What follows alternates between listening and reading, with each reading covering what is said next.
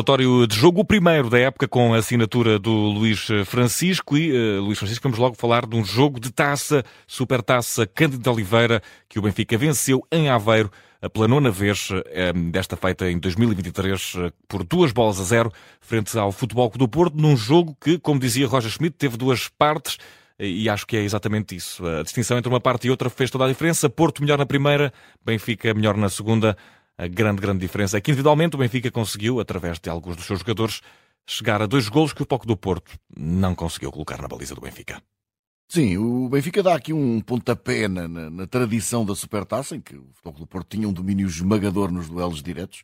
Eh, nas 12 vezes anteriores em que se tinham encontrado, o Futebol do Porto tinha ganho por 11 em 11 ocasiões e, portanto, era, era verdadeiramente avassalador o domínio sobre o Benfica. Eh, começou a partida com sinais de que a história se poderia repetir. Eh, e agora levanta-se sempre aquela velha dúvida sobre se uma equipa está a jogar bem porque a outra não está a fazer bem o seu papel ou se eh, é, é, exatamente o contrário que acontece. se a explicação vem ao contrário, é porque uma não está a fazer bem as coisas que a outra acaba por, por estar por cima. e na verdade, o Futebol do Porto esteve por cima na primeira parte. Foi uma equipa muito mais intensa, muito mais capaz de chegar à área contrária, mas não foi nem fria, nem muito racional no momento da finalização. E, e os jogadores do Futebol do Porto remataram muitas vezes, mas só acertaram na baliza por uma ocasião. Uh, o Benfica era uma equipa muito presa de movimentos, com grandes dificuldades para sair com bola uh, e também com alguma desorganização tática nos momentos de transição. Na transição ofensiva, alguma lentidão à procura de alternativas e normalmente a ideia era colocar em Di Maria à espera para perceber o que é que o argentino fazia. Em transição defensiva, muita dificuldade para assumir uh, as posições respectivas no relevado, um corredor direito muito pressionado por Galeno e também uh, por Zaidu, o jogador que, uh, apesar de não ser eficaz nos cruzamentos, é sempre uma ameaça porque quando acelera por aquele flanco é muito difícil apanhá-lo. e com Di Maria a servir de referência atacante descaído sobre a direita, a verdade é que o Benfica precisava de mais alguém a ajudar. O que é que acontecia? Acontecia que o João Neves encostava à direita, Coxu chegava-se mais para lá também, João Mário recuava de maneira a, a ajudar no meio campo e depois quando, quando o Benfica tentava organizar isto tudo, muitas vezes era uh, ultrapassado pela velocidade de execução dos jogadores do Futebol Clube do Porto. Isso, ou seja, na primeira parte, eu acho que é lisonjeiro que o resultado tenha continuado em zeros porque o Futebol Clube Porto fez mais do que suficiente uhum. para justificar a vantagem. Depois, no segundo tempo, a história foi completamente diferente porque me parece que o Benfica voltou uhum. a jogar como fez na temporada passada. A ideia de um, de um, de um jogador no eixo da área eh, que serve de, de, de, baliza, que serve de bandeira para que toda a equipa possa hum. trabalhar a bola à sua volta.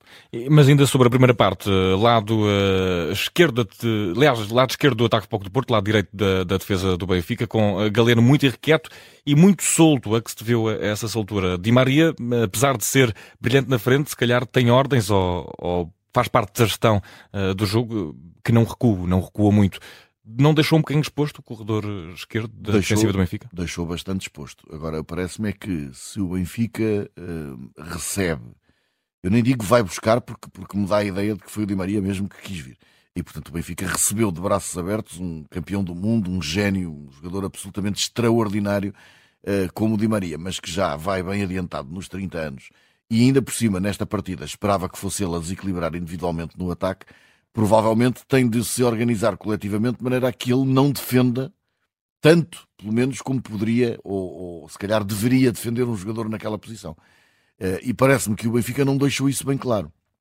Di Maria não defendia muito, é verdade, uh, provavelmente porque quando a equipa ganhava a bola uh, precisava que o Di Maria estivesse na sua posição para poder pegar na bola e fazer algum tipo de construção atacante, mas o resto da equipa não se adaptou a isso é possível ter um jogador que não defenda tanto como os outros, desde que o coletivo esteja trabalhado. E não me parece que Roger Schmidt tenha trabalhado bem o coletivo nesse aspecto. E o Benfica, a partir daí, esteve sempre desequilibrado. Uh, e o flanco esquerdo do Futebol Clube do Porto a jogar muito bem, com o Galeno muito vertical e sempre com a ameaça de que se se preocupassem demasiado com o Galeno, como tantas vezes aconteceu quando Bá seguia o brasileiro, apareceu o Zaidu pela linha uh, e aí já nem, já nem o próprio João Neves podia ajudar. Eh, e, portanto, o flanco esquerdo do Futebol do Porto muito bem, flanco direito do Benfica a facilitar com outro tipo de finalizações. O Futebol do Porto poderia ter marcado. Uhum.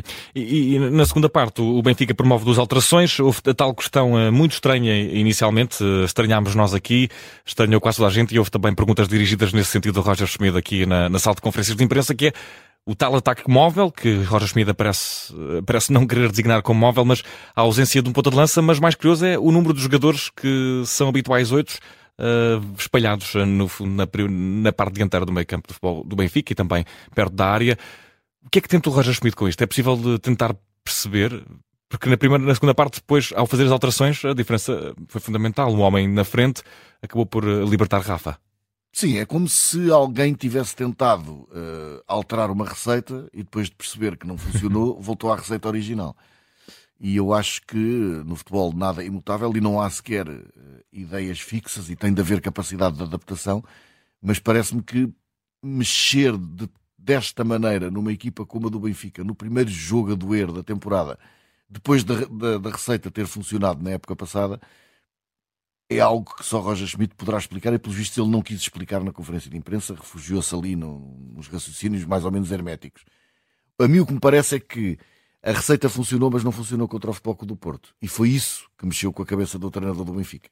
Ele quis fazer qualquer coisa de diferente perante este adversário, que ele já sabia que joga assim, que joga desta maneira, que até jogou praticamente com os mesmos jogadores da época passada, e portanto não havia ali muita novidade no Futebol do Porto. E Roger Schmidt quis experimentar qualquer coisa que fosse um antídoto qualquer coisa anti-futebol Clube do Porto, porque na temporada passada, apesar de ter sido campeão, o Benfica, não, enfim, não, não, não conseguiu marcar uma superioridade nos confrontos diretos com o Futebol Clube do Porto. E acho que teve a ver com isso. A verdade é que não resultou não resultou porque o Benfica foi uma equipa descaracterizada, uhum, uhum. muito pouco personalizada e que não conseguiu nunca pegar na partida. E uh, na, na, segunda parte, ao, ao, chegar aos golos e tomando um pouco mais conta da partida, depois da substituição, da entrada de música também de, de Jurasek, o Benfica chega ao gol, na verdade, com muito trabalho, e é o primeiro deles, com uh, trabalho na íntegra, na verdade, de, de, de reforços.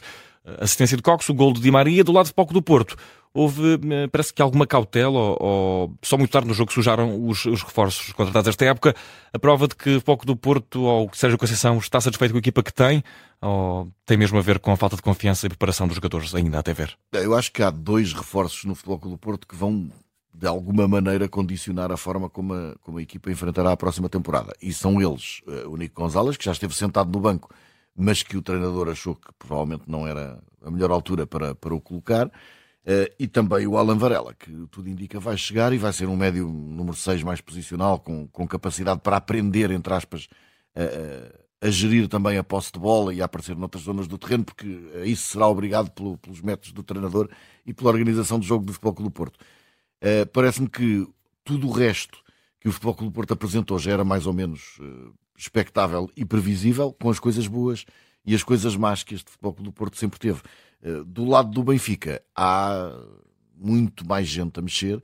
Eh, a forma como o Coxu passou a primeira parte praticamente perdido no campo chegou a ser penosa, porque, porque de facto é, é um jogador muito bom com bola no pé, mas precisava ter alguma referência no campo e a inexistência do número 6, porque não foi só sem 9, que o Benfica entrou em campo, sim, foi sim, também sim. sem 6. Sim, sim. E, portanto, havia... tudo para os oito. É, exatamente. Andou ali muita gente que podia fazer a mesma coisa e a certa altura estavam todos a fazer o mesmo e havia algumas funções que não eram desempenhadas. Eh, e, portanto, o, o, o andou um pouco perdido, como eu dizia.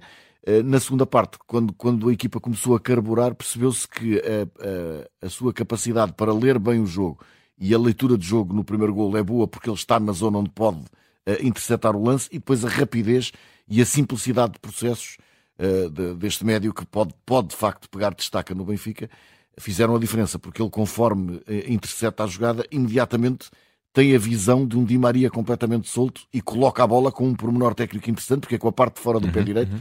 Ou seja, funcionou tudo perfeito. E chegando a Di Maria, chega a um jogador que pode decidir. E Di Maria decidiu. E, e se houve mérito do Benfica na forma como chegou aos golos, houve também alguma, acreditas, passividade da defesa do Porto? Talvez mais no primeiro, com a perda de bola. No segundo, eh, Pep eh, perdeu o duelo físico com o Musa. A verdade foi essa. Sim, eu acho que uh, a defesa do, do Futebol Clube do Porto começou a ser muito mais pressionada. Primeiro, porque havia um elemento que andava lá no meio a sabotar, passa a expressão, a sua manobra, coisa que na primeira parte não era certamente Rafa que ia fazer. Uh, e depois, porque o meio campo do Futebol Clube do Porto começou a perder o combate. E quando o meio campo de uma equipa perde o combate, a sua defesa vai ficar muito mais vulnerável. E é perfeitamente natural que falhe, é perfeitamente natural que tenha momentos uh, menos felizes. Acho que a defesa do Futebol Clube do Porto foi muito pressionada na segunda parte, porque estava a ser atacada de dentro, por dentro e por fora. O Benfica tinha alguém entre linhas, entre linhas, não, mesmo lá uhum. dentro do, do castelo, a, a minar a defesa do Futebol Clube do Porto e o seu meio campo passou a subir mais no terreno e a aparecer mais. Depois o erro surge e é aproveitado pelo Benfica. Eh, não me parece que tenha sido propriamente pelos jogadores da defesa que o Futebol Clube do Porto teve uma segunda parte diferente. Acho que foi porque perdeu gás no meio campo e com isso a equipa perdeu também dimensão. E uh, uh, Luís Francisco, já uh, podíamos aqui falar de algo que já falámos ao longo da emissão, da questão de Sérgio Conceição, das expulsões e da arbitragem, mas vamos deixar isso para o Sem Falta. Se está a ouvir o relatório de jogo em podcast, encontra certamente também o Sem Falta referente a este, a este encontro no nosso site, mas temos aqui, na verdade, Luís Pinto, Luís Pinto Coelho, não, Luís Francisco, temos aqui um, um, um foco do Porto que fora daquilo que é habitual, tendo em conta o número de taças que ganhou, perde para o Benfica, que não é o mais conquistador deste troféu. Pode ser também uma algo que motive o Benfica para o resto da época, este inverter de uma certa maldição na Supertaça? Pode, todas as, todas as vitórias são boas para, para moralizar, mas também não parece que seja daqui que o Futebol Clube Porto vai tirar, eh, enfim, gás ao seu ânimo para a próxima temporada.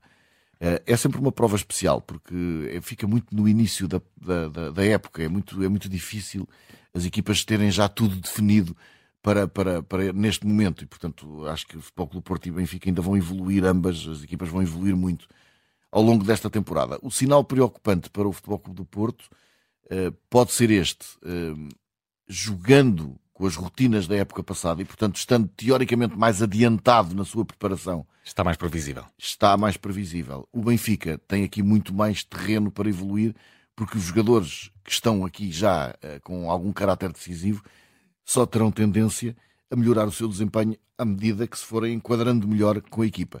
Resta ao Futebol do Porto a esperança de que também tem alguns reforços para aparecer e que esses possam dar outro gás à equipa, porque senão, eh, claramente, a nível de individualidades, isso já na época passada era notório, o Benfica uhum. está por cima. Não foi por isso que o Futebol do Porto desistiu de lutar até ao fim. Último ponto na ordem deste relatório de jogo, o primeiro relatório de jogo daquela que é a época 2023-2024, que costuma ser informalmente inaugurada, todas as épocas são informalmente inauguradas pela Supertaça, referente ao ano passado. Mas neste encontro entre Benfica campeão e Foco do Porto vencedor da Taça de Portugal, o que foi o melhor e o pior, a começar uh, pelo pior, na tua opinião, uh, Luís Francisco? Talvez aquela questão que eu há bocadinho disse que íamos contornar. Pois, o pior é que as coisas más do futebol português, pelos vistos, não, não tiraram, não tiraram, não tiraram férias, férias, e... Ou se tiraram, voltaram mesmo voltaram, no próprio dia. Voltaram, exato, voltaram muito rapidamente. Ou seja, uh, pressão sobre a arbitragem, mau comportamento do público, os bancos a serem foco de instabilidade, as questões secundárias laterais a ganharem predominância sobre as fundamentais. O que é que é fundamental nesta partida? É que o Benfica conquistou a supertaça. É que um jogador como Di Maria, eh, que é um, uma benção, uma maravilha ter a jogar entre nós no Campeonato Português, eh, mostrou que está para, para, para lavar e durar e que está aqui para ser uma grande figura eh, desta prova. Que o Futebol Clube do Porto tem ainda alguma coisa para construir e que precisa ainda de trabalhar mais qualquer coisa. Sim, tudo isso são as coisas fundamentais. O acessório é se Sérgio Conceição eh, teve ou não uma birra eh, feia no final do jogo, é se o árbitro mostrou amarelos demais, é se o público pode ou não eh, ser revistado de forma mais minuciosa para que não haja petardos a caírem no campo durante o jogo todo. Enfim, e essas coisas vão provavelmente dominar a agenda em vez de estarmos a falar das coisas boas do jogo. Uhum. E, portanto, esse é o lado negativo. É que tudo o que é feio e mau no futebol português eh, parece estar a manter-se para a próxima temporada, o que não é um bom augúrio. E uh, para tentar augurar qualquer coisa de bom, uh, o, que é que, o que é que foi o positivo esta noite em Aveiro? Eu acho que positivo é, primeiro, o regresso do futebol logo com um clássico destes a abrir, portanto, com toda a emoção, com toda a intensidade de um grande jogo.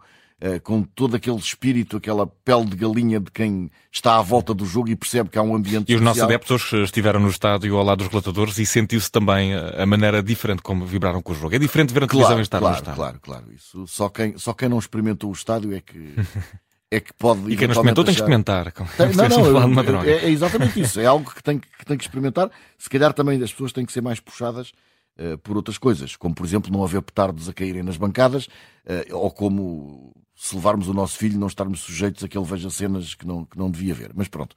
Mas isso é outra conversa, voltamos ao mesmo.